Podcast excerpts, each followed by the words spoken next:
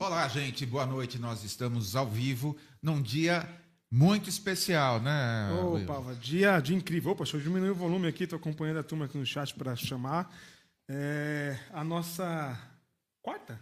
Quarta do dia? Nossa quarta entrevista e você está esquecendo do fone ah, também? Ouvido, eu, também. eu, também. Oh, meu também. Deus do céu. Bota o fone aí, pronto. Ao vivo, a gente está é só um pouquinho atrapalhado. Vamos, vamos ligar tudo. Você liga depois? Então tá Boa. bom. Ó, gente... deixa eu dizer uma coisa então. Começando aqui, pedir aquele like. Custa nada, deixa o like aí pra gente alcançar mais pessoas. Se inscreve no canal, sempre tem entrevistas maravilhosas como a que vai ter daqui a pouco. Já tivemos durante o dia. E se torna membro aí, apoia a gente. Por falar em membro, mandar um abraço pro André Lara, que se tornou membro aí. Um abraço, André, tamo junto. É isso, e nós já passamos por várias localidades aí do Brasil, já estivemos em Florença há pouco com o Alan Gentil, e agora a gente vai para é, Altaneira, cidade de Goiânia. Não fizemos a trilha sonora. O Will queria que eu tocasse no, no teclado. Fundo. No rancho, no rancho fundo. É não, no rancho fundo é muito raiz. Lá é, ah, lá é, é música de corno ah, mesmo. De corno. É, Gustavo Lima, é isso? isso. Música de corno, eu penso no Gustavo Lima. Ah. Prazer enorme receber Gito Wendel aqui no Sim Pode Crer. Pô, que alegria, mano. Obrigado por me receberem tão bem aqui. Então, olha só, Will, nós vamos agora com agora com som. Tem retorno para você agora? Agora tá bonito agora o tá negócio tá aí. Demais. Minha voz tá bonita, Gita? Tá, tô ouvindo você nos dois ouvidos. Boa. Nos dois ouvidos. Daqui a pouco você você se ouve também. Gito, vamos vamos conversar um pouquinho. Conta a sua um pouquinho da sua trajetória para quem não te conhece e houve um episódio né, na conversão da sua família, foi uma coisa assim. É, contaminada pela preguiça? Como, como que é essa história? Explica isso aí pra gente, cara. Manos, olha só, eu sou daqui de São Paulo, mas aí minha família mudou para o interior, para uma cidadezinha que chama Cordeirópolis. Cordeirópolis. É, tem muita Muito... gente de lá assistindo aqui agora, com certeza. e estando em Cordeirópolis, nós éramos da Igreja Católica. Católica. Sim, e aí num domingo pela manhã nós íamos à missa, eu e meu pai, minha mãe ficou fazendo o almoço. Eu lembro disso até hoje, porque quando nós chegamos na missa, meu pai percebeu que ia ter, o pessoal estava andando, que ia ser a procissão. Hum. E ele falou: Nossa, não, procissão não vai dar, não, porque né, vou ter que andar um monte. Eu já vim andando, vamos embora? Vamos. E indo embora, nós passamos por uma outra igreja. Era a igreja presbiteriana, pertinho de casa. Aí meu pai falou: "Vamos ficar aqui, aqui está é, tá mais perto, né? E o pessoal não está andando". e aí nós entramos lá, era uma escola dominical, né? Domingo de manhã. E eu achei o maior barato, porque até então ia à missa e ficava distante, né? É, como criança, não tinha feito a primeira comunhão e tudo mais. Então eu via a galera lá participando e eu não. Mas quando eu chego na escola dominical, aí tem a salinha das crianças, tinha paçoca, pipoca. Aí eu converti, né, cara? Eu vou ficar aqui para sempre agora, né? E, e foi legal por isso, por ser um ambiente mais preparado para a criançada, né? E eu brinco que o meu pai e minha mãe se converteram por preguiça, né? Falaram, não, essa igreja está muito longe, vamos nessa mais perto. E eu já converti por causa da paçoca, né? De comida, já achei mó legal lá. Eu só fico com medo aí de vários pastores da, do naipe que a gente tem hoje ouvirem aqui protestante não tem procissão e daqui a pouco já vai ter a procissão da a novena da prosperidade. Pior que tem coisa. a procissão de, do, dos crentes é a marcha para Jesus. É, né, é, tem a marcha para Jesus. Olha que maravilha, olha que bênção.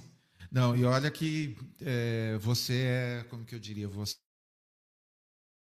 porque em Goiânia é assim, tem tem para todos os gostos ali, não tem? Cara, Goiânia eu acho que é onde dá o pontapé inicial do neopentecostalismo, né, cara? Tá toda, a maluquice toda tá lá, cara. Fala Todos... em Goiânia, deixa eu mandar um abraço rapidinho aqui para Márcia Vilela, que é de Goiânia. Está aqui com a gente. A Márcia é membro Aê, aqui do Márcia. canal. Tamo junto, Márcia. Raquel Greco, um beijo, querida. Você no Olha. Samuca e toda a família. Isso aí.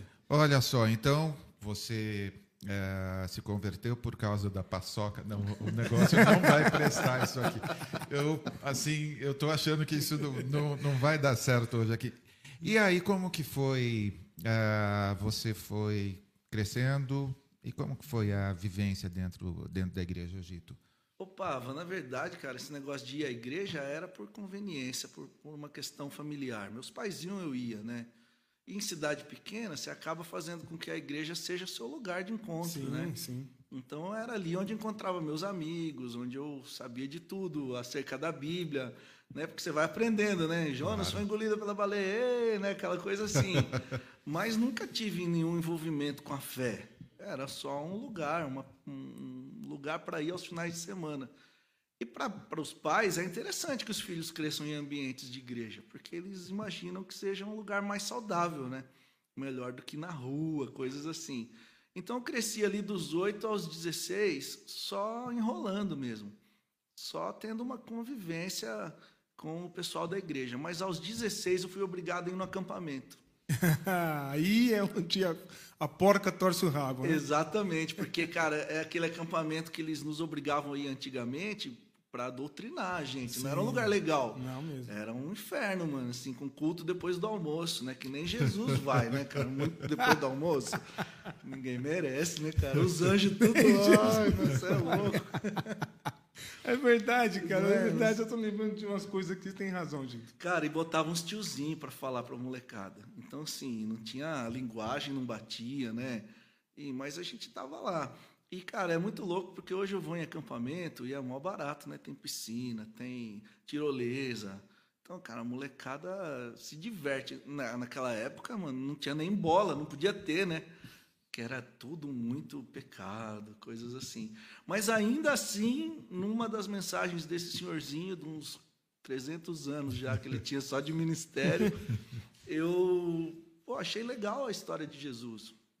Eu já conhecia, mas como ele estava falando para fazer apelo, é, aquela coisa de, de Jesus ficou muito pessoal, né? Ficou, e aí, você com, com Jesus e tal.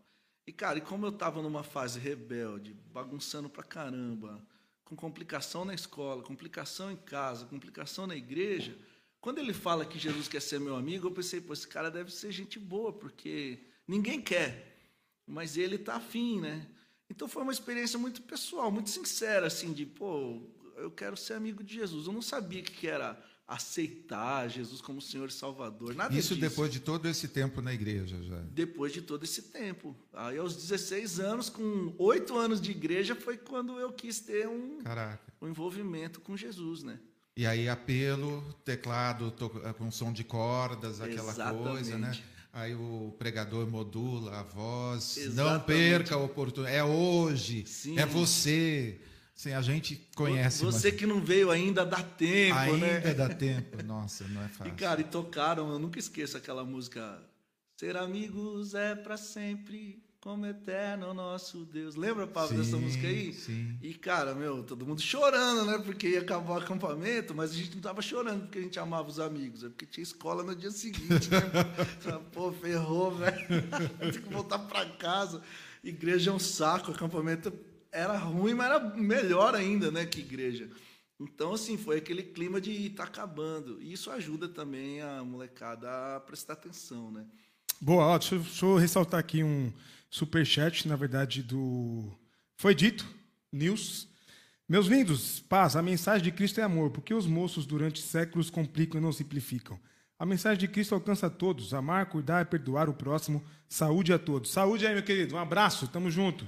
Querido ou querida, um beijo. É isso. É isso.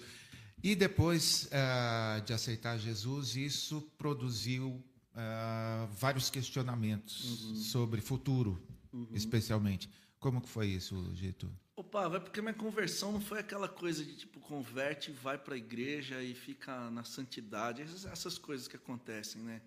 É, eu já estava lá, eu estava desde molequinho na igreja.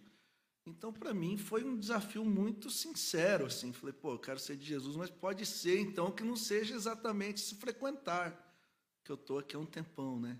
E com 16 anos é a hora que você vai fazendo mais ou menos uma análise de, de adolescência, assim, né?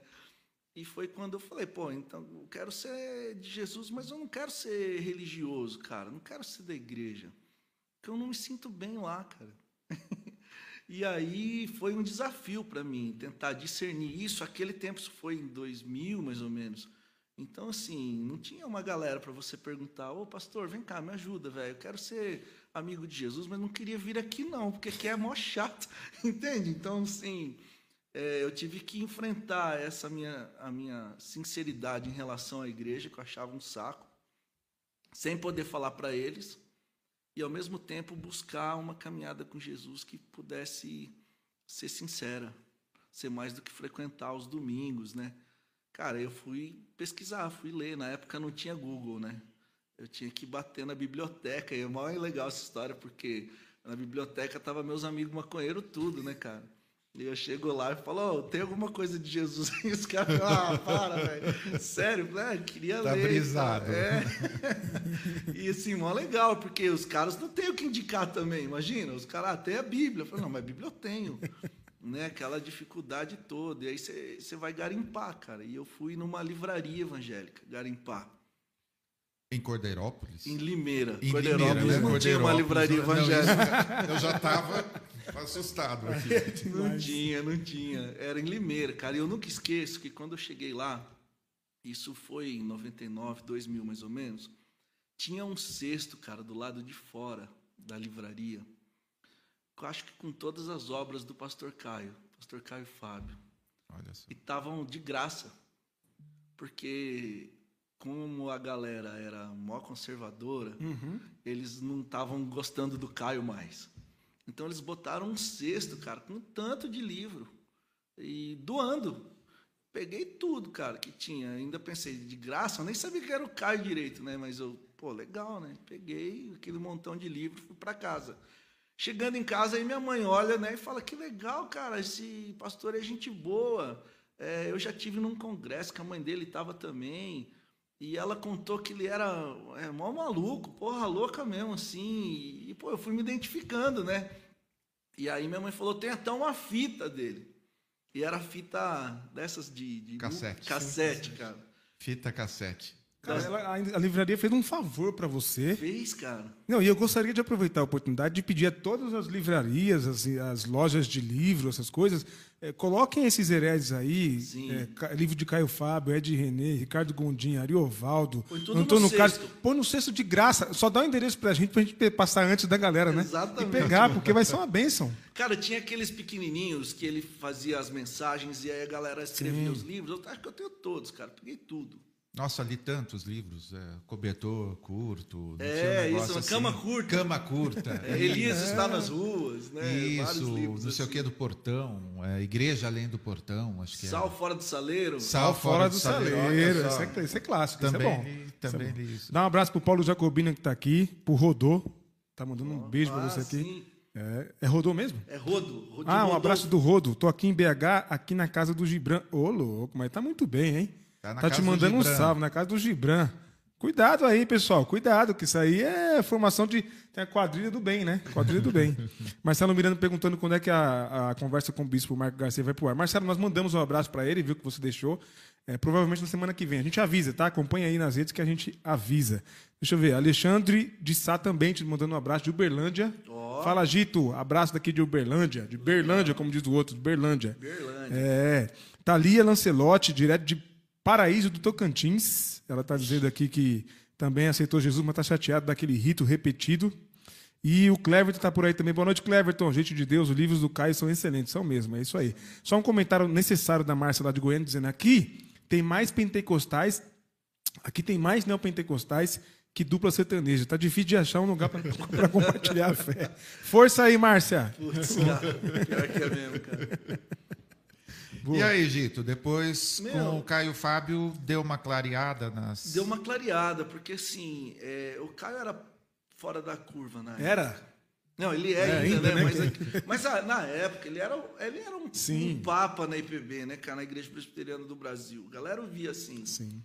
Então, era você podia lê-lo sem crise, né? Ainda dava. Pra, porque o pessoal falava, ah, Caio deu uns vacilos aí, mas homem de Deus, né? Então, para mim, um molequinho lendo Caio foi legal. O duro é que tinha coisas que era denso para mim, então eu tinha dificuldade de entender. Mas assim, o legal foi a fita que a minha mãe tinha, porque a mensagem é sobre o vento que sopra onde quer. E nessa mensagem ele fica assoviando. Ele diz que Lá em Manaus, a molecada, quando queria soltar pipa e não tinha vento, eles faziam uma, uma parada mágica, eles iam assoviar para pedir para o vento vir. Aquela coisa bem de criança, bem boba, assim. E provavelmente uma coisa bem do norte do país, né? Da moçadinha que tem mais essa coisa é, da, da, da mágica mesmo, né? Da beleza, da religiosidade, assim. E aí, nessa mensagem, o Caio começa a falar isso. Ele diz assim: então agora, pessoal, vamos assoviar para o vento vir, para o Espírito Santo vir e Que fazer um lindo. bem na nossa vida. E, cara, ele começa a assoviar na mensagem. E eu não sei que igreja que ele estava pregando na época, que gravavam, né? E a galera também começa, né, meu, a assoviar. E vira um negócio lindo mesmo, assim, né? Caraca. E eu ouvindo a fitinha, meu, com 16 anos, eu falei, pô, que legal, cara. O vento, né? Suviei também um monte, assim, vem vento, né, cara? E eu acho que a partir dali eu falei, não, é isso. É... Só que, olha, a minha primeira experiência é essa, o vento sopra onde quer. E me pegou em cheio, porque não era necessariamente uma parada que vinha da igreja para, mas vinha de onde quer que seja. Então foi ali que eu entendi. Falei, poxa, eu acho que dá para ser amigo de Jesus e não ser religioso, né, velho? Então, aos 16 anos foi revolucionário, assim. Eu tive esse comprometimento, assim, de, de fazer as minhas primeiras oraçõezinhas, né? Senhor, ó, quero ser seu amigo, não me deixa ser um mala sem alça, quero cuidar do povo, coisas assim que, que adolescente faz, né? E, cara, e aquela cobrança de você ser um jovenzinho de Jesus, que é um porre, né, cara? que aí você tem que queimar os discos do Nirvana, tem que não pode usar a camisa da Hang Loose, porque o, o símbolo era do, do diabo. Tinha essas coisas, né, cara? Pulseirinha é uma entrada para o Satanás dominar a sua vida. Pô, imagina, e eu nesse processo de querer ser de Jesus, de não querer ser assim. Então, meu, que sofrimento. Só que chega na escola, os caras, ó, agora são novos amigos. Falei, que novos nada, meus amigos de sempre. Novas músicas? Não. Para, eu lembro disso até hoje, porque meu pai e minha mãe são meio fora da curva, né? E eu lembro que lá na escola dominical os caras falaram de, de quebrar os discos. Vocês já ouviram essas coisas Sim. também? Meu, de quebrar os Beatles e quebrar aquela coisa toda, né? E eu cheguei em casa assim, fui dar uma averiguada qual que era a ideia do meu pai, né? Se ele falasse assim, ó, não, tem que quebrar mesmo, eu falei, então vamos quebrar agora, né? Só que eu não queria quebrar, né, velho? Eu cheguei e falei, Ei, pai, ó, estão falando lá na igreja de quebrar os discos, por causa da música do mundo, não sei o quê, né? E tem o disco do Raul, que se você tocar ao contrário, o Satanás aparece e tal. Eu nunca esqueço da resposta do meu pai, mano. Ele falou assim, que, que nada, meu filho. O Raul você pode tocar de frente mesmo que o capeta aparece. ele canta do capeta direto aí, ó. Escuta, ele me botou pra, pra ouvir, né? A música do. Acho que é. O Diabo é o pai do rock. E aí, beleza. Aí ele virou pra mim super sério e falou assim: se você quebrar um disco meu, eu te quebro. Aí eu já entendi. Falei, pô, não tem essa de quebrar nada, né? Só que meus pais são, eram muito didáticos, né? Então, naquela época, já sentaram e já falaram: Ó, meu filho, seguinte, tem música boa e música ruim. E boa você vai encontrar entre os de Deus e os que não cantam de Deus, como são os Beatles, mas cantam inspirados por ele. Já era a ideia dos velhos. Olha cara. só que lindo, cara.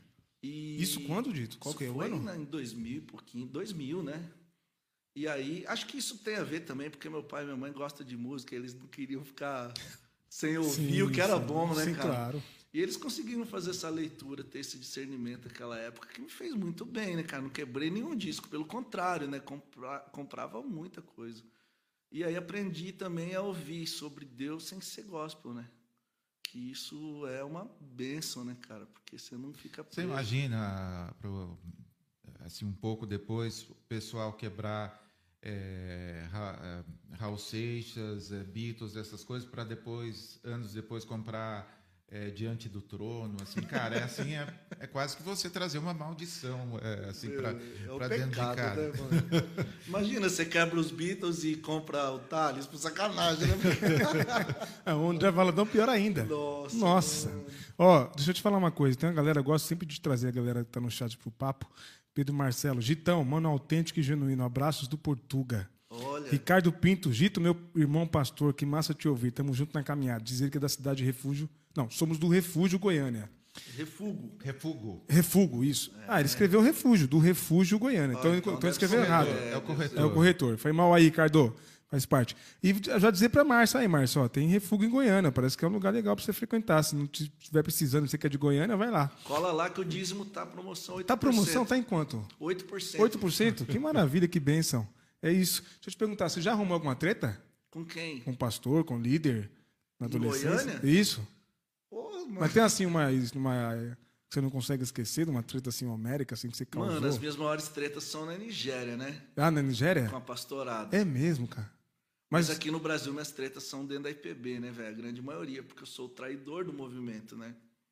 Você é persona não grata. Não né? grata, é. Não, nós vamos, nós vamos chegar, nós vamos chegar lá. Mas você sempre foi bem intenso, né? Sim. Gito, e foi nessa época, foi logo depois que você veio para São Paulo? Cara, foi ne- nessa busca da minha espiritualidade que eu tenho, que eu vou ler, que eu vou ouvir as músicas, que eu vou conversar sobre tudo que eu achava que era o básico da fé, inclusive como música, né? É, é quando eu vou querendo mais. E aí eu procuro um pastor que é muito querido, meu amigo até hoje, o Fábio, e falou: Fábio, eu quero ser de Deus, como é que faz para você? Aí ele falou: Mas como assim? Ah, não, não quero ir pra igreja, quero ser tipo uma Madre Teresa, assim, só que eu quero casar, tá ligado? Aí ele, acho que ele estava entendendo o que eu estava querendo dizer e falou, olha, talvez você queira ir pro ministério e tal, né? Mas, meu, dentro da igreja presbiteriana é seminário, né? Não era a minha praia, não queria ser um pastor, não, eu queria ser um cara é, que pudesse ter a sua profissão e ser legal, né? Ser de Deus ao mesmo tempo. E aí, nessa busca, eles falaram: olha, vamos te indicar algum, alguns projetos missionários e coisa e tal. Eu não fui aceito na maioria, mas a Jocum, que é Jovens com uma Missão, topou, né? Topou não, eu acho que eles estavam na, na busca também, né, cara? E aí é porque eu tinha 17 para 18, então tinha essa coisa de ser menor de idade. E aí o Fábio falou: Gita, é legal, meu, a Jocum, porque assim, é interdenominacional, é uma agência missionária. E o curso são seis meses. Se tudo der ruim, cara, você volta para casa, né? E aí você faz a faculdade e tudo mais. E para mim foi uma experiência super legal, porque eu fui parar lá na Jocum, nem sabia o que, que significava esse nome. Jocum é um nome feio, né, cara? Eu ficava, mano, o que, que será que é isso? E chegando lá também não tinha discernimento de como tinha crente, denominação e gente louca no planeta, né, cara? Porque mistura tudo, né, meu? Nego de outro país, com outra cultura e com outra ideia a respeito de Deus. E Então, imagina, um presbiterianozinho lá e a galera voando, flutuando, caindo, rodando, né? E eu não entendia nada, cara. Tipo assim, quando a, a minha primeira experiência de uma, de uma moça cair e eu nunca tinha visto aquilo na minha vida, eu lembrei que, pô, AVC tem que tirar a língua, né, irmão?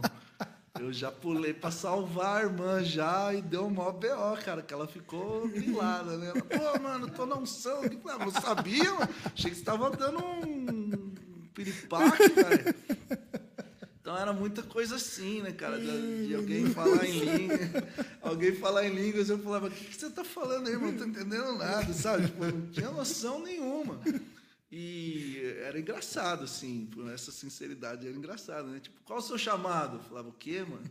Seu chamado. O que, é isso? Chamado para as nações. Ah, não sei, cara. Ah, tem que orar, né? Aí, pô, eu, inocente, o senhor, me dá um chamado aí. Mas, tipo assim, né? dá uns países da hora, né? Já que eu tô podendo falar. E, cara, e nunca, né? Nunca tinha uma overdose, uma revelação, um anjo que viesse falar qualquer coisa. E aí, na hora que o curso vai terminando, você aí, sua chamada é pronto. Eu falava, ah, mano, eu não tenho não, velho. Mas eu tô aqui, né? Então, assim, foi uma experiência legal a Jocum para mim, porque foi esses seis meses de conhecer gente diferente, novas realidades, mas a melhor parte é o período de prático, né? Que aí eu caí no sertão nordestino e fui ver mesmo as senhorinhas andando quilômetros para limpar banco da igreja empoeirado, né? E servia Jesus do jeitinho delas lá. E aquilo foi me impactando, né? Fui vendo a realidade de, sofrida do povo brasileiro, a fé genuína, né? Aquela coisa que já não tinha mais pro lado de cá. E aí aquilo foi me confrontando, cara. Quando eu, eu volto para casa, eu volto cheio dessa inspiração das senhorinhas do Nordeste, dos pobrezinhos. E aí minha vida vai aos pedaços, né? Porque aí agora eu quero me envolver de novo com os pobrezinhos. E como é que faz? Né? Então, esse Fábio, que era um amigo, ele só me ferrava, né? Ele falou, oh, cara, eu conheço um maluco em, São Paulo, Paulo Capelete, por que, que você não vai lá? E eu fui, cara, e vim, morei aqui dois anos, na região da Cracolândia, morei com o Paulo, na época ele morava com 30, mais de 30 pessoas em casa, né? Ele, a esposa, os filhos e aquela galera, né? Aquela cambada. E eu brinco que foi ali que eu tive meu, meu curso teológico. Nada depois dali fez tão, tanto barulho teologicamente como viver com a galera que ninguém quer, né? Assim, foi ali que eu quebrei meus preconceitos, né?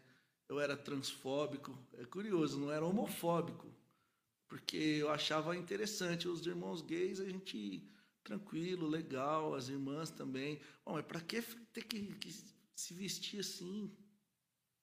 E aí foi vivendo e convivendo com as minhas irmãs trans que eu, poxa, Deus foi me falando ao coração através da vida delas, fui sendo cuidado, né? Aí Deus foi me quebrando a cara também, né? Eu botava para elas para me cuidar e aquela coisa toda. Então ali foi meu curso teológico. Foi quando eu questionei, Deus, o senhor não existe não, porque senhor não está vendo essa, essa cracolândia aqui, né? E aí fui perceber que né, ele está vendo, mas as mãos dele são as nossas, né? Que ele quer cuidar dessas pessoas com a gente cuidando delas. Foi um seminário teológico maravilhoso. Caramba, Gito, e existe hoje assim uma corrente até dentro das igrejas como se a responsabilidade de solução é, desse tipo de problema estivesse toda na, nas mãos da polícia e fosse a repressão. Uhum. Dois anos você vivendo, a gente sabe que não existe fórmula, alguma coisa, mas você acabou de contar um negócio que assim quebra o coração da gente. Como que é a não são os nós cristãos não, não temos mais chance de promover algo, uma mudança, uma transformação mais radical do que a polícia com, com bomba e com cacetete? Com certeza, mano. Bomba e cacetete não resolve nada. O que constrange a gente e o que pode mudar a gente é o amor, Pavo. É quando a gente se percebe amado. E isso vale do, do presidente Biden é o cara mais podre do universo. Quando a gente se percebe amado, a vida volta a ter sentido, né? Então, eu não consigo perceber repressão de qualquer forma que seja, policial, até mesmo religiosa, como solução para nada. O que vai transformando a gente, dando vontade da gente melhorar enquanto ser humano, é quando a gente vai se percebendo amado, né? No meu caso, com, a, com as, as moças trans, né? Era porque eu me senti amado, cara. Eu teve uma época que eu peguei uma pneumonia e um rapaz que morava com a gente estava com tuberculose. Então a, a gente estava assustado com aquilo, né? Precisava isolá-lo. Talvez nós estivéssemos com tuberculose também. Então eu também fiquei isoladinho num quarto e, e o Paulo pediu para essa moça me servir janta, né? Que eu não queria comer, né? Tava morrendo de febre. E ela batia na porta, ó, oh, com licença, é, vim trazer uma janta aqui. E eu cheio de, de preconceito, né? Eu vim trazer uma janta e melhora logo, meu filho, porque para você cuidar de nós, né? Então, assim, ah, isso vai transformando aquele coração de pedra num coração de carne, né? Um amor sincero, né? Porque é, eu, não, eu era ríspido com elas, né? Então, eu creio que se, pô, se eu conseguir melhorar, qualquer um melhor, cara. E, e, eu só consigo perceber a galera saindo da criminalidade ou do, do vício quando eles são afetados por muito amor, cara. O amor é um vírus maravilhoso, né? Que pega e o cara fala, meu, vou melhorar. Cria melhor autoestima, melhora a, a, compreensão acerca de si mesmo, né? Dá vontade de, de viver, cara. Quando a gente é amado, dá vontade de viver, né? E você lembra de algum caso específico, assim, ou especial de transformação, de, assim, certamente você viu vários, mas uhum. alguma, algum que você lembra, assim? Cara, um, um, que me marca muito é de um senhorzinho que passou a vida toda na rua. Ele é aquelas histórias que parecem que se repetem, né? Veio do Nordeste para cá tentar a vida, não uhum. deu conta de conseguir alguma coisa, aí fez uns bicos para lá e para cá, aí depois o cara perde documentação, isso acontece mesmo. Ou tem alguma coisa na família que o cara cai na Cracolândia e vai, vai para o álcool, né? E o álcool na Cracolândia é tão forte quanto o crack, né? E aí esse era um senhorzinho que não, não tinha nada a não ser. O destino dele era a morte, né? E, cara, e ele era um, um avô para nós, né? Porque ele era muito mais velho que nós todos. E alguém que, quando discerniu que era amado, ele começou a melhorar. Então, ele foi diminuindo o álcool, não parou de uma vez, mas depois ele conseguiu parar. Aí ele foi para buscar tratamento, depois ele foi morar lá com a gente. E ele era um ser do amor, né? Um tiozinho amoroso e que não tinha muito conteúdo intelectual para ensinar, mas tinha aquela coisa do, do nordestino, sabe, do sertanejo. E o que eu gostava demais nele era a compreensão acerca da, da libertação que ele tinha tido.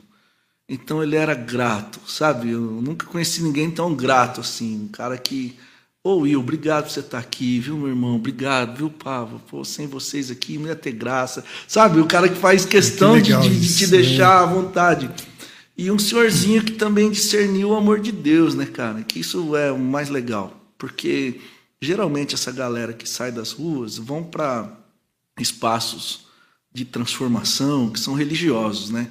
Aí você vê que o cara sai de lá, sabe 80 mil versículos decorados, mas não transformou o coração, né, meu?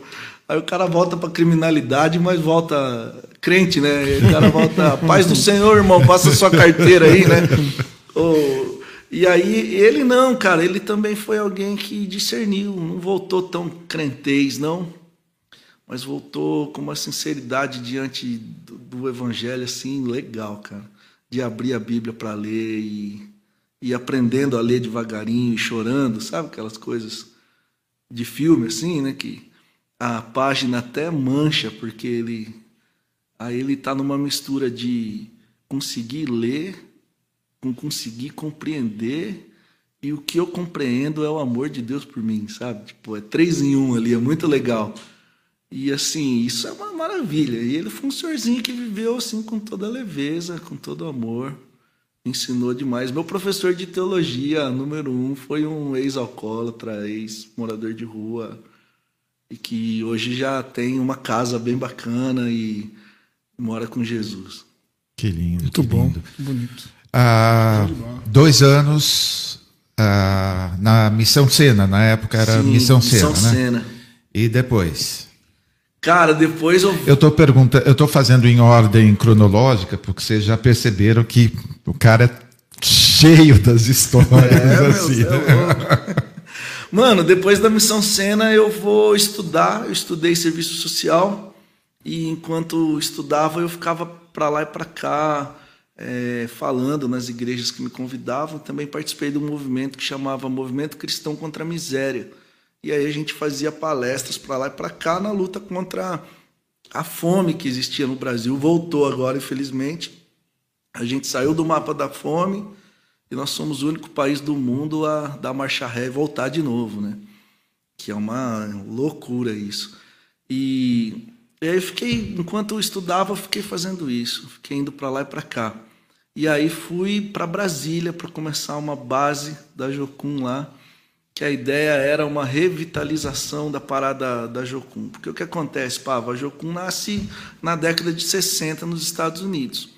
E ela vem de um movimento que mistura um conservadorismo, porque ela surge das igrejas pentecostais, mas também uma parada para jovem, porque para você ser missionário qualquer coisa do tipo, naquela época, tinha que ter uma formação teológica gigantesca. Então, o fundador da, da Jocum, que é o Lauren Cunningham, ele sonhou, falou, um monte de jovens indo para as nações, e, cara, isso tem muito a ver com o movimento hippie, né? Os hippies estavam indo para lá e para cá, o Jesus Culture, né? Que era aquele movimento do, da galera de Jesus hippie, né? É, eles indo para lá e para cá, então calhou de ter um movimento que pudesse ser de jovem e que fosse para lá e para cá ser um anunciador do amor de Deus. E eu acho que essa parada do amor é o que pegava também por ser o movimento hippie, paz e amor, né? Contra a guerra do Vietnã e coisas assim. Cara, e o curioso na Jocum nesse tempo era que eles não tinham uma formação teológica. Eles não estavam preocupados com isso, eles estavam mais com, preocupados numa formação de caráter, do cara que pudesse ser um, maluco gente boa de Deus indo para lá e para cá. Então o cara metia a mochila nas costas, mano, e tchau. E aí, o que, que era ser missionário? Não era o cara que chegava e falava, ó, convertam, senão vocês vão pro inferno. Era o cara que chegava para conviver, para aprender a andar junto, para ser parte daquela galera. E... Mas que bons tempos da hoje. É, parece né? que as coisas mudaram, né? Tô assim pensando é. em alguns caras que eu conheço, líderes da Jocum, não tô, parece outra organização que você está falando. Exatamente, mano. E aí, cara, essa é a minha leitura, né? Na década de 80, com a pressão norte-americana para que houvesse uma guinada ao conservadorismo, especialmente porque a teologia da libertação estava forte na América do Sul, tinha aquela coisa toda, eles a Jocum dá uma guinada direita. Também tem uma influência do, do, do Schaefer, daqueles movimentos da, da Labrie, mais filosóficos à direita, né?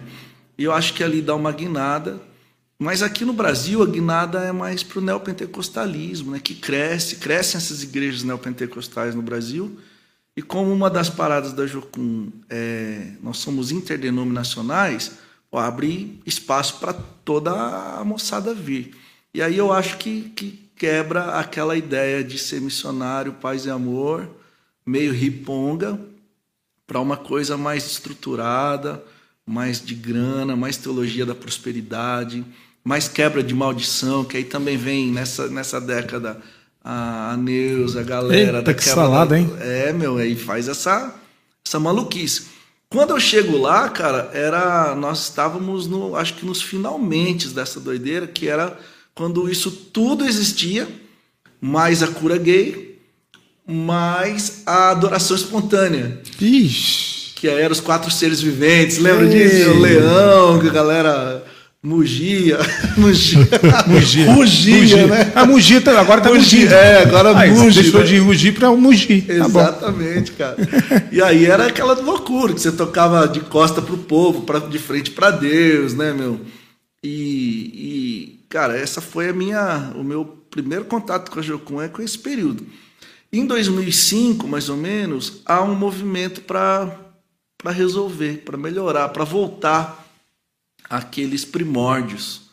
Só que dá muito errado, né? Porque nós já estávamos agora então acostumados com esse modelo, as igrejas estavam financiando esse modelo. Os líderes missionários que foram formados nesse período são líderes que, que se adaptam bem a esse modelo. E aí ninguém quer sair disso para ser missionário invisível no cafundó do brejo, só amar, né, meu?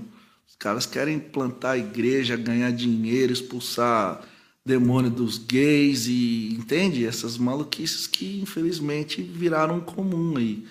E nessa época a agência missionária também perde o papel missionário. Passa a ser escolas de, de cura e de libertação. Escola de um monte de frescurada, mas menos de servir o outro. Né? E no servir ao outro também não era só servir também não. Tinha que né, modelar o outro a minha imagem e semelhança, né? Fazer com que o cara perdesse toda a questão cultural dele. Então assim, mano, em 2005 é quando há esse movimento para a gente melhorar. Mas não rolou, não deu certo. E aí nós tínhamos começado uma base da Jocum em Brasília para ser uma, uma expressão disso mas isso não vingou, porque já havia entre os evangélicos do Brasil um desejo de poder. E aí essa não era a nossa praia. 2005. 2005. Já havia, nós já cantávamos que o Senhor Jesus seria o rei dessa nação, o Senhor dessa nação e que nós deveríamos trocar a Constituição pela Bíblia. Esses papos já existiam em 2005, né? E e vieram de, da década de 80. Assim, a nossa preparação, cara, para sermos o que nós viramos e concluiu bem ontem, né? é desde a década de 60, cara. Tem um livro muito curioso do Delcio Monteiro de Lima, chama Os Demônios Descem do Norte. É um livro de sociologia que ele vai explicar como que as agências missionárias, as editoras e os seminários foram é, influenciados e patrocinados pelo governo americano para virem ao Brasil e para a América do Sul para criar seminários, editoras e agências missionárias mais voltadas a um, a um, a um jeito americano de ser crente. Esse eu quero ler. Não, já estou buscando aqui na, na Amazon para colocar o nosso link aqui no, Cara, é no chat, o pessoal comprar pelo nosso link. Boa. Sim, mano. Os demônios descem do norte. E aí ele vai colocando o nome dos bois, né, nas agências missionárias, nas editoras e tal, e todas elas que estavam vinculadas a esse jeito de, de, de crer, que era para combater a teologia da libertação. Eles temiam que a teologia da libertação fizesse revoluções aqui no, na América do Sul, né? E eu acho que é a partir daí, então, a partir da década de, de 60, no meio da ditadura, que eles começam a, a jogar a, a religião cristã para essa coisa bem política de dominação. E nós colhemos os frutos aí nos últimos quatro anos. E foi daí o próximo passo que você foi para ah, é. para Nigéria? É, é isso? cara. E a gente consegue fazer com que essa agência vá à falência, né? Essa base da Jocum, porque nós estávamos na contramão do, do proposto e aí, na Nigéria, o pessoal estava cuidando de crianças consideradas bruxas. Olha, não, calma, v vamos devagar. Primeiro, vamos contextualizar, Gito.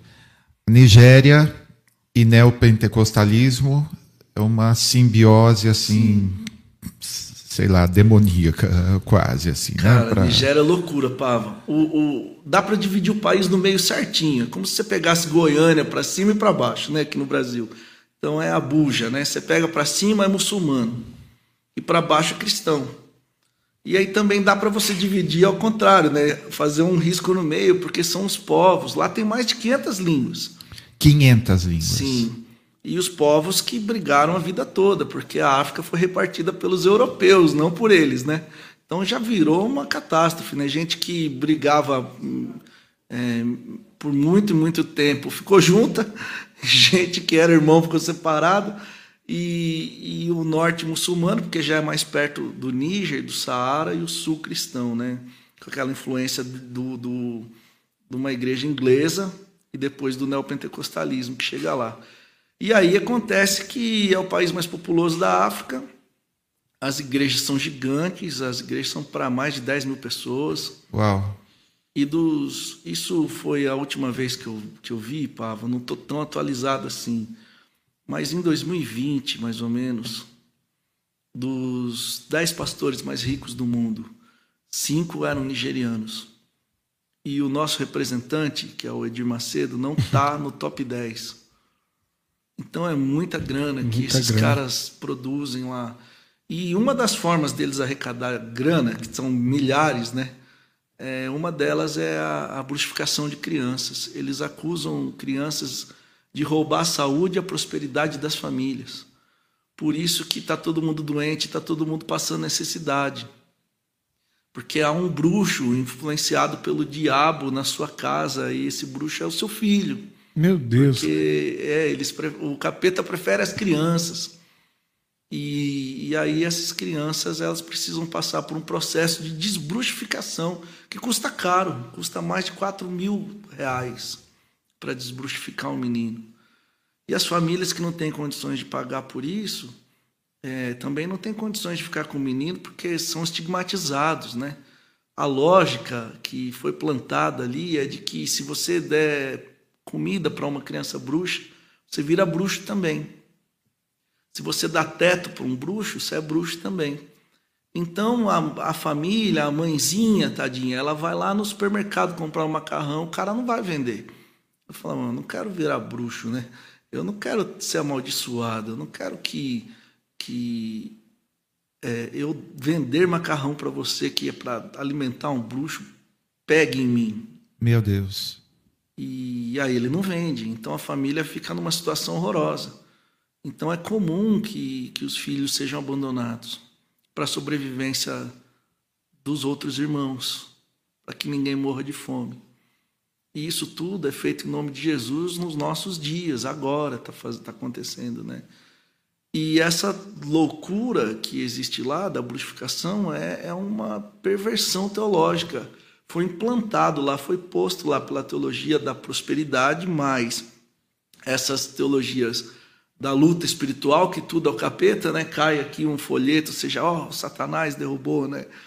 E com um país que tem uma grande dificuldade em, em é, ter suas crianças na escola, porque é o país em que tem o maior número de pessoas fora da escola, muita criança, e um país que hoje tem petróleo e muita miséria, né? Onde tem muita riqueza, tem muita miséria. E foi criado ou já existia já existia alguns lares para essas crianças? É isso? Você foi para lá para trabalhar num, num, desses? É, eu fui para lá para ajudar a organizar um orfanato para um receber orfanato. bem as crianças. Porque a agência que estava lá cuidando disso, desse fenômeno da bruxificação, era uma agência inglesa. Era um rapaz sociólogo que foi lá estudar o pessoal que vivia na, perto do Níger, aliás, de um rio é, chamado Níger, lá embaixo. E aí ele, ele percebe que as crianças estão mutiladas, Pavo. Está todo mundo machucado. E ele fica, que coisa é essa? E quando ele pergunta, o pessoal fala, é porque são bruxos. Mas que loucura é essa, né? E nisso ele vai pesquisar e ele dá de cara com esse fenômeno da bruxificação de crianças, foi importado pelos teólogos europeus, né?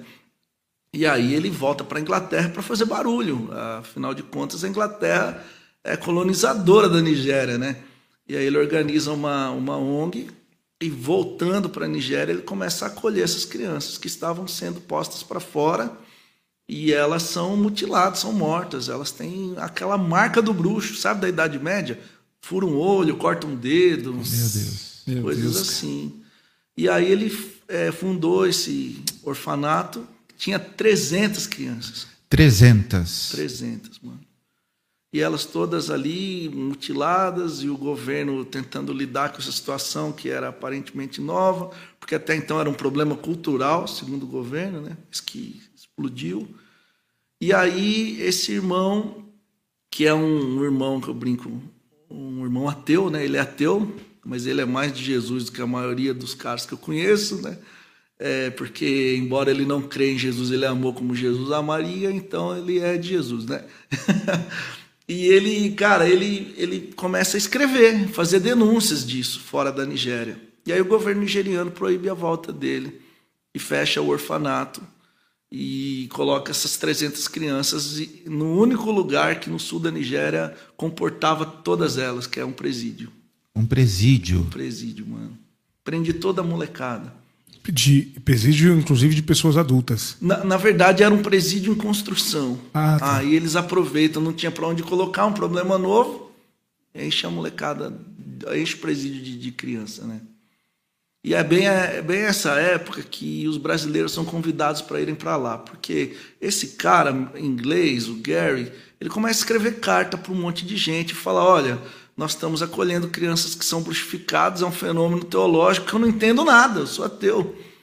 É, mas vocês aí do Brasil que convivem com essa maluquice, vocês podiam ajudar. E um desses e-mails chega no Caio, que convoca uma moçada interdenominacional e fala: oh, vocês podiam ir para lá para ver o que, que, que, é isso, né? E aí nessa o Marcelo Quintela, que é aqui de Santos, ele vai com uma equipe e volta em, em surto, né? Porque era pior do que eles imaginavam. Isso tudo sendo feito em nome de Jesus, né? Então eles se organizam para cuidar das crianças que, que, que não foram presas, né? Caramba, os livros do Caio Fábio no começo e agora. E agora o Caio. É, cara, é... isso é muito louco. Louco. É o espírito. Não é, é louco, não. É. Só pode ser o espírito. E você sabe que uma vez eu sonhei com isso, cara?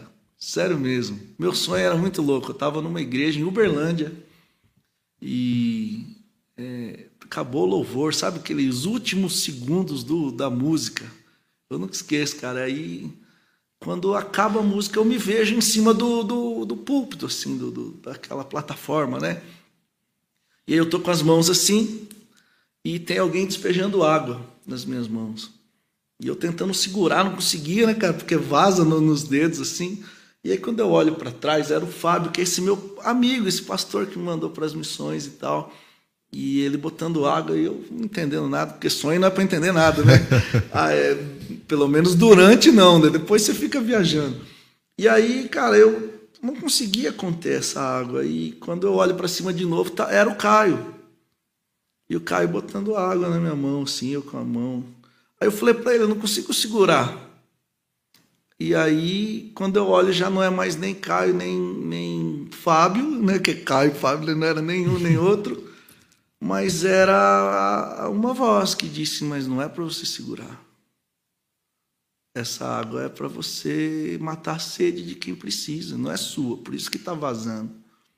E eu lembro que, pronto, foi isso o sonho. Eu lembro que eu contei para eles, falei, ô Fábio e Caio, olha, eu sonhei com essa parada, que louco, né? E eles, ah, legal, fazer o quê? Não entendi nada, né? Mas uma coisa que o Caio me falou foi super legal. Ele falou assim: olha, cara, é, não se prenda na, nas questões da, é, na verdade, ele falou mais ou menos assim: ó, não comporte a água mesmo, não. Deixa vazar, deixa fluir, né, cara? E eu, beleza. Cara, isso passou anos. Aí, quando o pessoal me liga, porque eu tinha feito serviço social, e diz: Ó, oh, precisamos de um assistente social. Falei, demorou, vamos para Nigéria, mas como é que é isso aí? Ah, por causa do Caio. Então foi aí que conectou a caramba, coisa. Caramba, Muito louco. E aí, qual o resultado é, de, como, como recuperar essas crianças? Sei lá, eu tô aqui chocado, Sim. ainda não, não tenho ideia. Opava, mano, a gente enfrentou uma barra lá no começo, porque é, o pessoal que estava lá não tinha um lugar. Então a gente acolhia essas crianças que estavam nas ruas, abandonadas, elas são amarradas. É uma barbaridade, mano. E eles pegavam essas crianças e destinavam para terceiros, assim, para agências. Por exemplo, Médicos Sem Fronteiras, Exército da Salvação. E falava: nós temos um menino que está tá morrendo e a gente precisa cuidar dele. E eu não tenho lugar, então tem como ele ficar aí? E aí pagava é, uma diária né, para o menininho, para a menininha ficar ali. Isso vai onerando, né? E então eles começam a se organizar para ter um lugar, ou pelo menos para fazer uma parceria com algum lugar que já existisse. E nisso eles descobrem um orfanato, que era de um bispo, e esse cara cedeu o terreno, e ele tinha algumas crianças que já viviam lá com ele. E a proposta que nós fizemos foi: olha, a gente paga a alimentação, a educação e a saúde das crianças, você coloca elas para dentro e e organiza aí. É nesse momento que eles me convidam para ir organizar essa coisa. E aí eu cheguei lá e eh, nós éramos nessa época 74 crianças, das que sobraram, é, que não foram presas, algumas já estavam com esse bispo, né? E aí é, fui para fazer aquele trabalho de, de mãe, né? De, ó, vamos organizar a casa, vamos colocar menino para estudar, vamos arrumar tudo. E eu brinco que nessa época a gente estava tentando dar para as crianças direitos animais, né? Porque era água, um teto e comida. Tudo que um animal dá para sua cria, né? Você, você vai num uma cabra, ela vai buscar água, vai buscar comida e um teto. Né? E nós não tínhamos direitos humanos, direitos animais só. E aí, quando a gente conseguiu dar direitos animais, era a hora que a gente ia passar para os direitos humanos, né?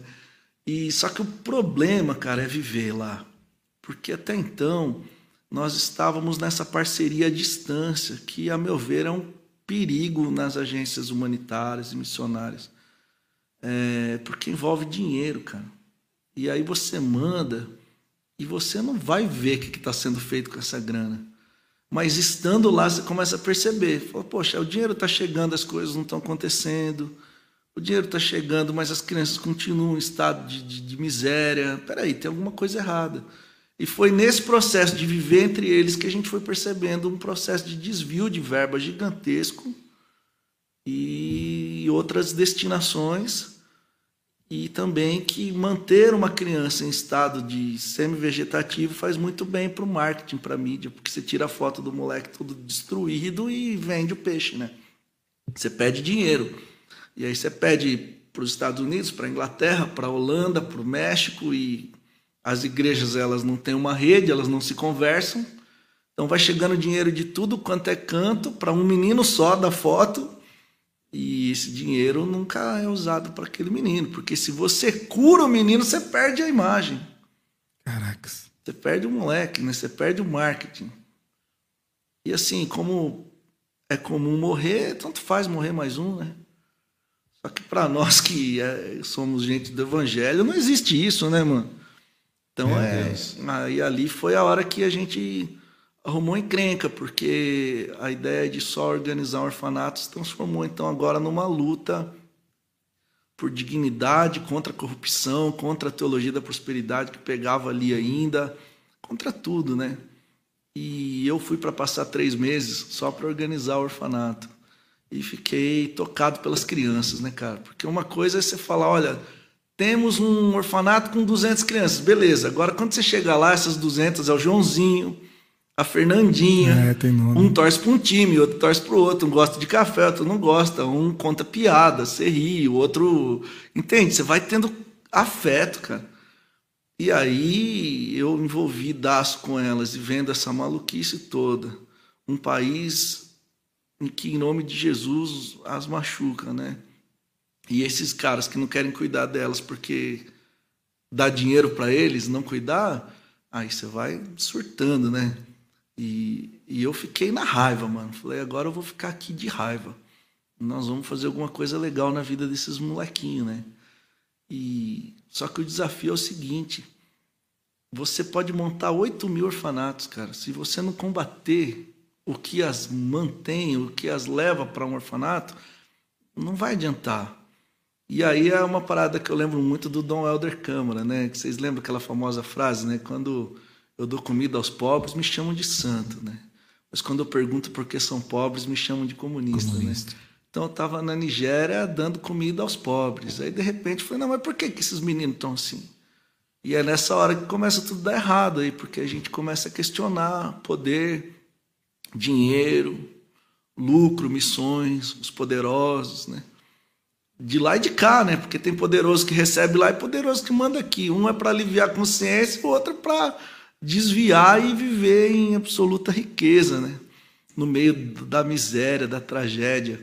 Meu, que barra! Mas foi uma experiência maravilhosa, Pava e Will, de vida, assim, porque aí eu fui aprendendo com os pequenininhos, né? Se vocês notarem nas minhas histórias, eu só aprendo com quem não parece que não tem muito a ensinar, né?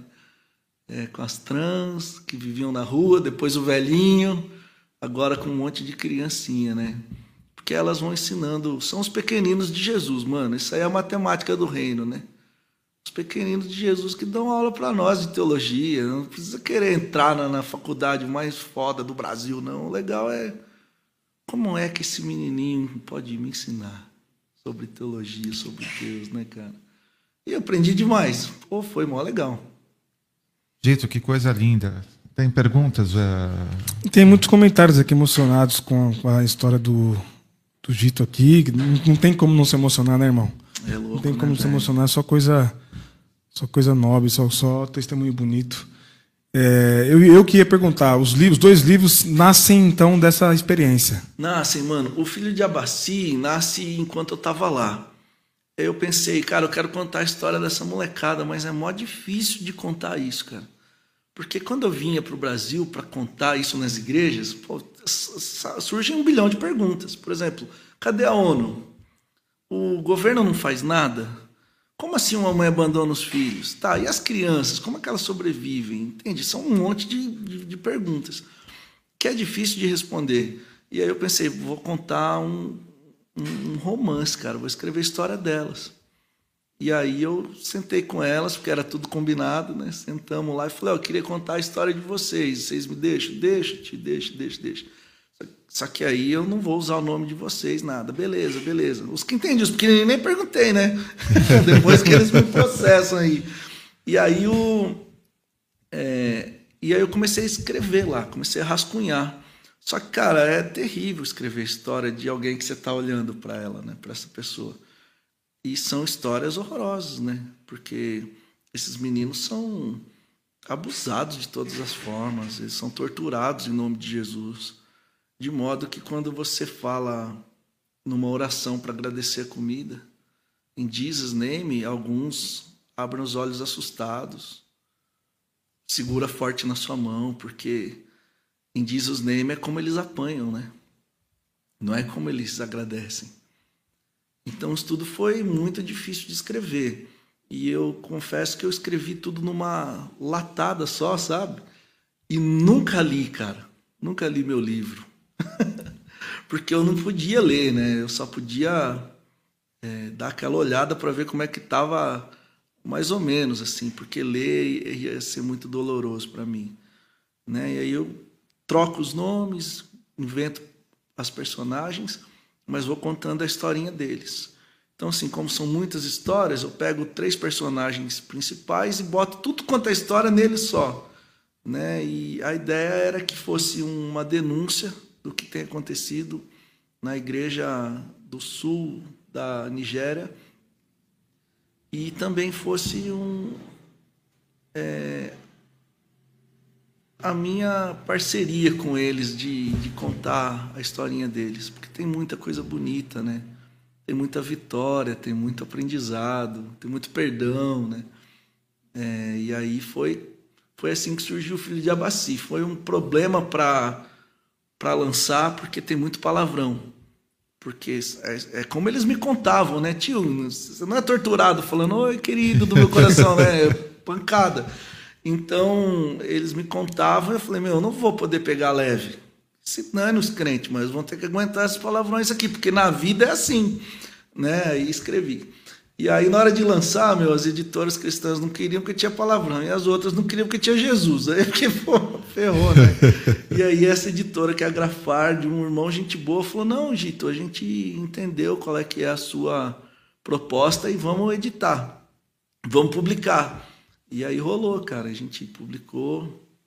E aí eu volto com para Nigéria com o livro quase pronto para perguntar para eles se pode mesmo, né? E aí as últimas experiências assim deles falaram: oh, "Tio, obrigado por você contar a nossa história, por estar nos ajudando nisso, né? Por fazer a gente ser conhecido em outro lugar, porque aqui ninguém conhece a gente, né? Ninguém quer saber de nós. E tem muita coisa bonita, por exemplo, é, teve um dia que eu estava sentado, depois do, do, do, de trabalhar o dia todo, eu estava sentado, eu, o Marcelo, e nós ficávamos cercados de criança, porque aquela parada que eu estava falando do amor que transforma, né? Cara, é, e é verdade, a gente chegava lá com o maior desafio com a língua, desafio com a cultura, mas os nossos gestos de amor, de cuidado, de repente estava todo mundo com a gente, né? E a gente estava cansado pra caramba, nós sentamos assim na soleira da porta, daquelas, imaginem aí, umas casas africanas assim. E aí sentou aquele monte de, de molequinho, de criança, e eles encostam e ficam quietinhos, cara, assim, ficam, só querem estar juntos, né? E eu e o Marcelo, a gente estava falando em português. A gente devia estar tá fofocando de alguém, falando mal de alguém, alguma coisa assim. E no meio da nossa conversa, é, eu lembro que ele falou Jesus. E aí a molecadinha discerne, Jesus, Jesus, mesma coisa, né? E cara, como no começo, quando eu cheguei lá, eu notei que eles tinham medo de Jesus name, eu perguntei para eles como é que nós vamos chamar Jesus aqui para os pequenininhos não ficarem com medo. Aí eles falavam, ah, filho de Deus, né? E como que é o filho de Deus? Aí eu achei isso super legal. Eles não falavam son of God. É, filho de Abaci, son of Abaci. Abaci é o Deus tem a ver comigo, tá ligado? É o Deus do meu povo. O God é um meio inglês, uhum. assim, né? Então eu achava. Eu gostei muito desse termo, filho Bonito. de Abaci. E aí nós trocávamos, nós já não orávamos mais em Jesus name. Para os pequenininhos não sair correndo, né? Mijando de medo. Falava o filho de Abaci. Eles não sabiam quem que era, eles ficavam, né? Legal. E com o tempo a gente foi trocando Jesus pelo filho de Abaci. E é louco pensar nisso, né? Porque nós chegamos numa época em que o nome de Jesus está tão destruído que, que as crianças têm medo, cara. Né? Parou para pensar nisso, Paulo? Que nós chegamos num tempo em que os religiosos pegaram o nome de Jesus lá na África para matar criança, que no Brasil para virar abracadabra, né? Você fala em nome de Jesus para qualquer coisa. Né? Isso é muito louco. Bom, e aí a gente sentado lá falando e o Marcelo usou a palavra Jesus e e quando passou a conversa, um pequenininho que eu tenho no meu coração, ele chama Tundê, ele virou para mim e falou assim: "Tio, o seu Jesus é bom, né?" Aí eu, a gente não entende essas coisas, né? De, de, falei, por quê? Ah, porque vocês são bons, né? Seu Jesus é bom, daqui é ruim.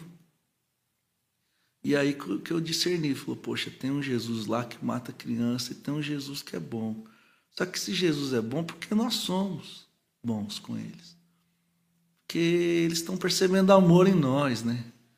Cara, então isso para mim foi muito marcante. E eu já eu tava numa briga feia com Jesus nessa época, né? Nós tava brigado. que eu cheguei lá brigando, né? Falei: ah, "Senhor Jesus, desculpa a sinceridade, mas se alguém chega e me diz assim: "Olha, tem gente machucando crianças no seu nome, Gito". Eu ia falar assim: "Ah, não, pô, então vou lá, vou falar para parar isso". Onde já se viu uma coisa dessa? Aí eu briguei com Jesus, falei: "Senhor, não sei se o senhor está sabendo aí no céu, às vezes está ocupado, mas ó, é no seu nome que as crianças estão sendo torturadas, aí o senhor não está fazendo nada, vamos ver aí como é que é, né? Passei umas duas semanas ateu. e, cara, e, e, um dia foi muito legal, porque chegou uma doação, chegava nos containers, né, cara, doação para a galera do orfanato. Eu não sei, que o pessoal que faz doação, eles não entendem nada, né, cara? Roupa velha, é coisa furada, e mandaram um inário, mano, em português. Inário. Inário. inário. Você vai fazer o que com inário, né, mano? Em português ainda.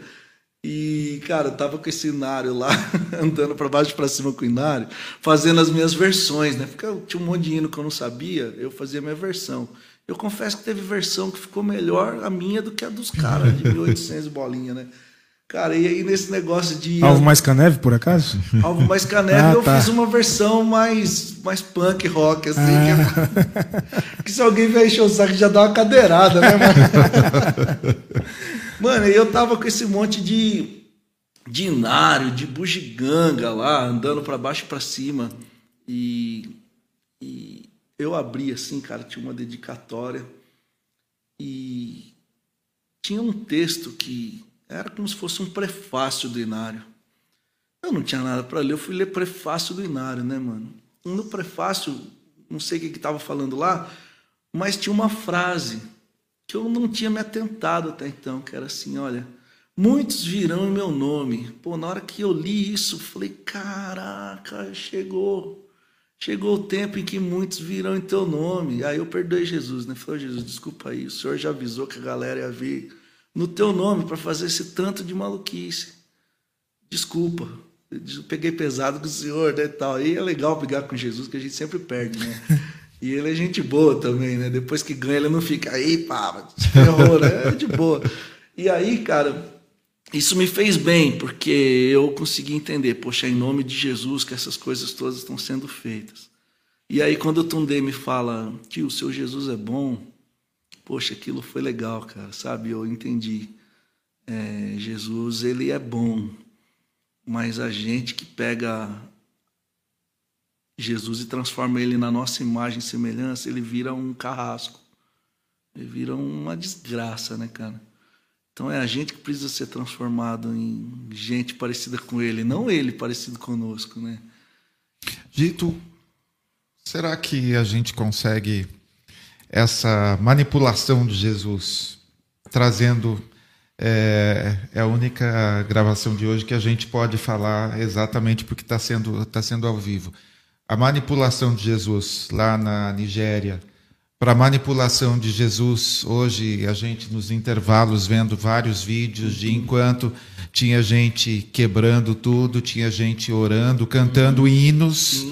É, tem paralelo dessa manifestação? Ah, Paulo, dessa manipulação? Para mim é a mesma coisa, cara, é a mesma manipulação. É o mesmo fim, né? O fim é a opressão do semelhante poder. seja na Nigéria, seja aqui. Aqui, Jesus também se perdeu o nome de Jesus, né? E é curioso porque nós, nós não estamos sentindo ainda o baque, mas os jovenzinhos, eles não querem saber mais, mano. E não é mais saber da igreja, que até então eles, ah, não, que é uma pergunta que a gente tem que fazer, né, cara? Quando a gente for nas igrejas é, onde estão seus filhos? Porque molecada não tá afim demais, cara, porque é chato. Mas agora piorou, porque até então eles falavam: olha, eu não quero saber da igreja, mas Jesus é gente boa, né? Tem até aquela frase, né? Jesus é gente boa que ferra é um fã-clube, fã né? É, agora não, cara. Agora, como essa moçada tá usurpando, falando em nome de Jesus para literalmente, né? Desculpa aí quem tá assistindo, mas para cagar no Congresso, né? Porque enquanto o povo tava orando, tinha um maluco lá com as calças riadas uhum. lá então, assim, o jovenzinho, cara, ele vai juntar essas duas coisas, vai falar: meu, estão cagando o Congresso em nome de Jesus. Porque tem uma moçada orando. A mesma moçada que ora para o cara cagar é a moçada que ora para alguém ser curado, para eu converter, entende? Como que isso vai dando um nó na cabeça do menininho? E então os nossos adolescentes hoje não só não querem ir à igreja, como também já não querem mais saber de Jesus, mano. Porque ele também se transformou num nome no qual dá medo. Né? As crianças da Nigéria correm, logo os nossos, os nossos crianças vão correr também. Pô, se Jesus é isso, ele promove essas coisas, ele incentiva essas coisas, eu não quero saber dele. E aí nós estamos num problema gigantesco, porque vamos ficar um tempo com o filme queimado, né? E para mim é um, há um perigo nesse tempo de filme queimado, porque muita gente se perde, cara. Porque, por exemplo, para mim, a conversão, Will e Pava, não é aquela coisa que eu quero para ir para o céu. Eu creio que Deus me quer levar para lá, coisas do tipo. Para mim, a conversão tem muito a ver com eu me saber amado, eu me sentir gente. Então, eu, aos 16 anos, tive esse encontro com, essas, com esse saber. Eu queria ter tido aos oito, aos dois meses, porque é muito bom saber que a gente é amado. Agora, então, nós vamos ter uma geração que vai ter medo de Jesus e eles vão morrer sem saber que são amados. Para mim, esse é o problema, não é o inferno, cara. Para mim, não é isso. É, não é tirar o cara do inferno, é tirar o inferno do cara. Né? Então, nós vamos ter uma geração de meninos infernizados porque nós distorcemos o nome de Jesus, cara. Gente usou Jesus para fazer cagada. A gente está usando Jesus para matar a gente. Bater em cara de cavalo, cara, não é? Que, que coisa. Então, assim. E muitos que já estavam na igreja, de alguma forma, ao questionar isso tudo que está acontecendo, é, foram convidados ou são regularmente convidados a se retirar, e com isso essas pessoas vão se tornando é, párias ou refúgio. É. E aí chegamos no refúgio, que por acaso conta a história aí meu, o refúgio é o seguinte: nós começamos como um curso na internet. A ideia era só a gente conversar sobre as coisas de Deus, porque estava todo mundo. Nossa, tem tanto fundamentalista fazendo curso, foi assim é. também? Você pegou direitinho. É. Fiz esquema certinho, mas aí a gente não lucrou, né, cara? Deu, cobramos muito barato na época, né? Mas era porque a gente estava na pandemia, o governo já estava aí, já tinha essa queimação de filme com com o nome de Jesus e algumas pessoas estavam sendo convidadas a se retirar gentilmente das suas comunidades de fé, né? E, mas esse era um movimento que estava só surgindo, não era uma coisa tão gigante. E aí nós estávamos na pandemia, ninguém saía de casa. Alguém falou: vamos fazer encontros online, vamos conversar, vamos falar de alguns assuntos que não se fala na igreja. Vai, bora, né? A gente fez um curso, o, a, a Belinha, que é uma amiga, que, que deu as ideias. E eu lembro dela falar assim: ó, a gente precisa de ter 10 pessoas, mano, para a gente conseguir fazer, fechar uma plataforma. No Zoom, acho que pagava na época, alguma coisa assim. Aí falei, ah, beleza, 10 a gente arranja. Eu, você, meu pai, a gente vai pegando quem tiver na reta aí, obriga, né? Cara, e nessa de fazer o curso, a gente deu uma divulgada, ó, vamos fazer um curso para conversar sobre as coisas que nos conversam na igreja. E se você está aí abandonado, não tem igreja, venha. E se você tem, fique. Era mais ou menos esse o papo. Mano, aí deu uma galera, acho que deu umas 50 pessoas. Uau. A gente falou, caramba, tem tanta gente assim que tá ferrada, né? Beleza, fizemos o primeiro curso, foi lindo, maravilhoso, altos temas que não se conversa na igreja, beleza. Passou mais um ano, pandemia de novo, foram dois anos mais severos, né? E aí, vamos fazer um outro? Vamos, o povo pedindo. Cara, nessa de fazer um segundo, deu mais de 100 pessoas. Aí a gente pensou, meu, tem alguma coisa de errada, né, cara? Que tá multiplicando o, povo. Cara, e nisso a pandemia vai, vai indo para o final e a moçada continuou. A gente está aqui, cara. A gente está abandonado. A gente está espalhado pelo mundo. Só que, velho, cada um de um canto do planeta, né? Como que a gente junta essa galera? E aí em Goiânia, pessoal também falou: olha, nós aqui também estamos abandonados. Bora juntar e fazer uma coisa presencial? Bora, né? Então, nosso nosso curso online passa a ser um encontro presencial. De vez em quando a gente ia tomar café, falar das coisas. Só que, mano, a galera vai chegando, né? O pessoal vem, vai se sentindo acolhido, porque a gente se acolhe uns aos outros, né? E quando você vê, tá uma moçada, cara, uma moçada dos que foram postos para fora. E aí nosso nome, que era o, o, nome do curso, pegou, né? Porque ah, você vai? Ah, vou no refúgio, porque eu sou um refúgio mesmo, né? E aí a gente começou. No começo deu uma galera, porque todo mundo vai ver que desgrama que é isso, né? Ainda mais em Goiânia, que é mais conservador. E é, depois uma moçada foi saindo, quando a gente começou a falar aquilo que a gente cria mesmo e acolher quem a gente queria pôr para dentro e tal. É, moçada assusta, né? Fala, pô, meu, não achei que ia ser tão radical assim, né? E o radical dessa moçada é que a gente acolhe os nossos irmãos da comunidade LGBT, a gente enche o saco do governo, né? a gente diz que é para cuidar do órfão da viúva, essas coisas do evangelho. E aí ficou um grupo menor que está lá em Goiânia, na resistência, firme e forte, mas a gente se encontra toda semana como igreja. E aí virou igreja, né, cara? Esse nome é tão ruim, né? Porque antigamente você. Dá, dá um medo de falar, né, mano? Antigamente você falava igreja, o cara conseguia entender um lugar saudável. Hoje já é mais complicado, né, cara? E aí, por outro lado, o nosso grupinho não é só um grupinho, virou igreja mesmo. A gente ceia junto, a gente fala de Jesus, a gente canta. Tá vendo? A, o corretor tentou facilitar para você. Pois é. A, a, gente foi na cidade refúgio é. e é refúgio. Tá refúgio, quase. Tá, tá quase ali. Falta só um i para ser refúgio. e para completar a bênção, vamos dizer, a, um sinal da profético da aprovação de Deus. Ó, oh. Falei assim do jeitinho bem, bem crente. crente, assim, né?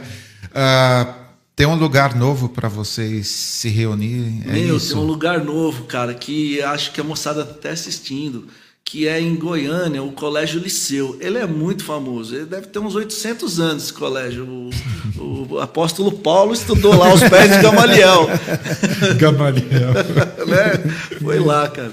E esse, esse colégio fica no centro, no centro da cidade, um colégio muito conhecido. E ele é conhecido especialmente por acolher a moçada da comunidade LGBT, que muitas vezes não são bem-vindos nas outras escolas por ter um caráter mais religioso, religioso, né, denominacionais assim. E cara, e aí esse colégio vai ser nosso cantinho, nossa igreja. Nós vamos usar lá o anfiteatro, as salas e vai ser o lugar para a gente acolher toda a moçada, inclusive os quando? alunos. Dia 28 é o nosso primeiro encontro. De janeiro? culto, é. Tá aí, ó, turma de Goiânia. Aí, Márcia, ó. 28 de janeiro, Colégio Liceu, você deve conhecer, né? Geralmente o Liceu, onde tem, é muito conhecido, é. né? Aí, ó, oportunidade maravilhosa de se reunir e de compartilhar a fé. Lá é mó de boa, dá para estacionar lá dentro mesmo, tranquilo. Boa. Chega de ônibus, metrô, é, disco voador, tudo tem lugar lá para ir. E é de boa lá. E nós vamos nos encontrar lá porque a gente entendeu que Precisamos de um espaço maior para acolher melhor. É legal que seja um espaço assim. A gente sempre sonhou com uma escola, porque escola é legal para caramba, né? Quebra aquela coisa de tô indo na igreja, né? Para molecada chegar. E dia 28 vai ser nosso primeiro encontro. Nós estamos com desafios enormes, porque como nós somos uma comunidade que acolhe a comunidade LGBT, em Goiânia, a gente queima o filme total, né? Então, assim, tem gente que não quer ir pregar, porque, pô, vou queimar meu filme. Tem gente que não quer cantar, né? E então a gente quer convidar o pessoal para pregar e cantar. E se inscreva aí no. é, na, na Religar Brasil e vai cantar lá para nós. Pra gente ter cultos bonitos. Porque só nós cantando ninguém merece, né, Pablo? Já chega enjoado da gente. Não, eu ouvi você cantando ontem, super afinado. É? Manda, tá super Manda bem? Claro, claro, Aí, ouvi. Na igreja? A- Aliás, ontem a, a gente cantou, chorou, foi, Bonito. foi lindo. Ó, né? tem aqui nos comentários, fazer menção honrosa a Felipe Heider, está aqui. É, nossa audiência nobre aqui. Falar também da. Da Lutai aí também. Ana Lúcia Ana tá Lu. Linda. Também tá aqui com a gente. Só, a gente tá com a honra aqui, né? Só audiência de peso, tanto no online quanto presencial. e o Felipe falou que já aceitou o convite, tá? Ele falou que vai cantar lá? Vai cantar lá e. Vai Mas pregar. não vai pregar. cantar? Não, vai Vai pregar. cantar, não? vai pregar. Ah, tá. Eu toco, eu, Então eu faço, faço, Aí, ó, faço som lá, Ah, vocês ó. podiam ir juntos, ele prega, você Aí, ó. toca. Ó, pronto. E quem vai tá cantar? Ah, Os dois arruma- cantam. A gente arruma Os dois gente cantam, lá bom. pra. Eu É, ensaio, pessoal. canta. Não, a galera canta. Não, em Goiânia juntou dois malucos, é uma dupla. Ah, é isso, ó. Aí, Juntou dois caras, ah, é, é isso, é isso. Pava e Heinrich. É a dupla nova. Conta da Religar um pouquinho pra gente. Meu, a Religar é uma agência humanitária que eu trabalho, sou presidente aqui no Brasil, que chique. Nós falamos que somos humanitários porque a gente não é necessariamente uma agência missionária, porque a gente não quer converter a galera. A gente quer cuidar da galera. E então nós temos projetos, por exemplo, em países muçulmanos, a gente não está preocupado em convertê-los, mas em cuidar deles. Quer se converter a galera, né? Exatamente. Vocês querem se converter mano. a eles. Cê- Que lindo isso aí. esse- É melhor, né? A gente sempre ora não para que eles se convertam, mas para que a gente se converta a eles. Isso. Né? E que a gente possa cuidar deles. Estamos em- hoje em sete países. São projetos pequenos que muitas vezes não são cuidados por grandes agências ou por missões, justamente por ser pequenininho. Né? Mas a gente está acolhendo eles em torno de 500 crianças separadas nos projetos, né? E a gente tem desenvolvido juntos é, projetos muito bonitos. No campo de refugiados de Ramawândia, nós acolhemos crianças que são da- é, vítimas da Guerra do Congo, que é a guerra mais longa desde a Segunda Guerra Mundial, né? Tá desde a década de 90 aí. E essas crianças elas fogem para Uganda, que é um país que as acolhe, né? Algumas fogem em família, outras a família se perde no meio do processo. Então, em parceria com a ONU, nós acolhemos todas aquelas crianças que ficaram sem nenhum ente. Não tem um tio, não tem uma avó, não sobrou ninguém, então aí a gente as acolhe, né? E fazemos isso também no Oriente Médio, a gente não diz o país, porque senão o pessoal sofre as repressões, né? E acolhemos crianças que são muçulmanas também, vítimas do terrorismo. E temos feito isso no Brasil e tem sido um privilégio trabalhar com essa moçada. É uma agência missionária, aliás, uma agência humanitária, né? Pequenininha, mas que faz um barulho danado, rapaz. E a gente está aí servindo a Deus nelas, né? Que a gente diz que a gente só consegue amar a Deus no próximo, né, cara? Então a gente tenta amar a Deus nelas e cuidar delas em amor e aprender também com essas criancinhas a sermos discípulos de Jesus, né? E aí as pessoas podem apoiar, podem ajudar Por favor, a gente sempre pede que, que haja parceiros né, é, mensais, porque às vezes a gente recebe uma doação legal, mas é esporádica. É mais difícil do que você receber, por exemplo, 10 reais por mês. Porque aí a gente sabendo quanto que tem por mês facilita demais para a gente desenvolver as coisas, né? Então dá para ser parceiro mensal. É, e aí, cara, o pessoal do financeiro eles arranjam o que você quiser se você for dar oferta. É Pix, é cheque, a gente aceita tudo, irmão. A gente tá. Para receber dinheiro, nós Opa. manjamos mais que a Universal, viu, velho? A gente manja mesmo. E aí a Bela manda boleto, faz Pix, te cobra, vai na sua casa buscar em espécie. E aí a gente destina todos os nossos recursos para os projetos. Aí, irmão, você tá dando dinheiro pra Central Gospel? Dá uma segurada aí nesse dinheiro que você dá Exatamente. Senhor Malafaia. Dá aqui pros irmãos, só um pouquinho, pelo menos esse ano. Aí já ajuda. Exatamente, a partir de 10 t- a gente aceita. É? Se quiser dar 8 também, a gente aceita também, né? Mas... Que lindo. Will, eu estava pensando, estava olhando, estou assim, é, com o coração bem confrangido, para usar uma expressão bonita. Hoje de manhã a gente começou falando de Pois cuidado é, cara. É mesmo. e a gente está transmitindo ao vivo nosso quarto episódio falando de, cuidado. cuidado. Falando basicamente, talvez, de sensibilidade, de sentir é, o que o outro está precisando. Então, nossa, que privilégio. Obrigado por você que está nos assistindo aí, porque hoje parece que a gente fez é, um círculo. A gente hoje colocou foto minha com o Isaac Ó. aqui, é, uma criança autista me abraçando. E a gente tá aí, a hora que eu olhei essas fotos, aí ouvindo as histórias, a exploração toda, de alguma forma a gente trabalhando para mudar esse filme queimado do Evangelho, do nome de Jesus. Então a gente fica assim tão feliz de ter esse tipo de sintonia, Gito. Não só de chorar junto, cantando e brindando com brindando a Santa Ceia com cálice. Olha isso. Eu, é sério, ele brindou a, é, tinha um negócio de trocar o cálice, então ele brindou o cálice da Santa Saúde. Ceia. Isso aí. Saúde. Boa. É um brinde ao Cordeiro de Deus que tira o pecado do mundo, né? Saúde. Saúde. É isso aí. Assim, até na hora da ceia a gente acaba assim, é, todo mundo chorando, emocionado, mas se divertindo do jeito. Queria assim agradecer bastante. Tem alguma coisa? Tem, já, já arrumamos o cantor. É, mano. Já, e o cara é bom. Tá ali Me atrás, diz. ó. Ele disse que vai cantar.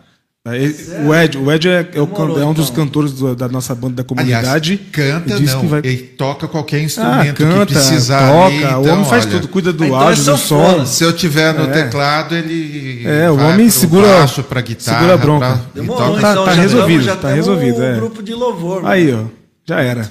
Lindo. Mas é, tem uma galera dizendo que você é uma benção, que você é um cara maravilhoso. E é mesmo, dá pra, dá pra saber. Que legal. A gente ouve muito bem falar de você. É, é isso, né, Pablo? Agradecer, obrigado por ter trazido esse papo aqui, Pô, compartilhado. gente, privilégio, viu? Obrigado privilégio por é vocês nosso. estarem aqui, fazendo o que vocês estão fazendo aí, Tamo junto. falando com um monte de gente boa de Deus, tentando comunicar, né? Falar de Jesus nesse tempo, mano. É mó legal. Que bom que vocês estão aí. Boa. Agradecer quem apoia a gente, nossos apoiadores aí, membros do canal. gente que apoia a gente com compartilhamento, com carinho, como esse cara tá aqui, ó, Felipe Heidrich, tá sempre apoiando a gente aí, com, compartilhando nas redes dele. Que é um famoso, tem que aproveitar, né? É ou não é? Exatamente. Pra que a fama se a gente não aproveita ela, né? Então tem que Inclusive, ele aproveitar. falou pra mim que depois aqui ele vai pagar um rodízio pra nós Ah, Deus é bom o tempo todo. Deus é bom o tempo todo, eu sabia. É legal falar no ar assim, que é pra já, né? Isso, isso aí. Deixar bem. Aí. Você que está nos assistindo, se você ainda não segue o Gito, Isso. textos maravilhosos, sempre super sensibilizados. Tem um fã-clube em casa. eh, minhas irmãs amam, amam os textos dele, são assim reflexões belíssimas.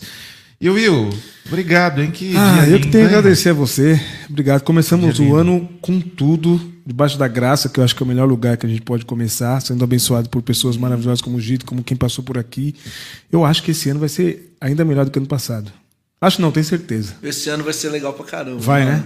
Que bom, Eu não sei porquê, mas vai. que bom. Ah, não, só de não ter Copa e nem eleição já É um bom caminho. ano né? legal, né, cara? É isso aí. Olha, o meu recado para você que tá assim como a gente com o coração meio pesado pelas coisas que eh, aconteceram hoje num outro episódio eu me referi, mas acho que agora eu tenho uma nomenclatura melhor. Eu diria que a gente está passando por dores de parto. Amém. Que Assim, seja a assim. gente está tendo um sofrimento que é momentâneo e provisório, como diz lá ah, no texto bíblico, mas o que está nascendo vai nos proporcionar muita alegria. Então, permaneça firme, a gente está junto, continuamos não soltando a mão de ninguém e a gente vai, vai seguir avançando, porque essa eh, criatura que está nascendo aí vai alcançar o coração de muitas pessoas. Isso. Obrigado por você, obrigado por você. Continua com a gente amanhã à noite, 20 horas live. 20 horas, Vamos nossa falar sobre a baderna que esses infelizes fizeram. Quiseram acabar com a nossa república, mas nós resistimos. A nossa democracia resistiu. Legal. Amanhã uma live com vários convidados para a gente falar sobre tudo isso, mesmo porque a gente vai. Nós passamos o dia aqui é, sem saber direito tudo O que que está acontecendo? tudo né? que está acontecendo. A gente vai precisar de algumas horas para a gente se adaptar.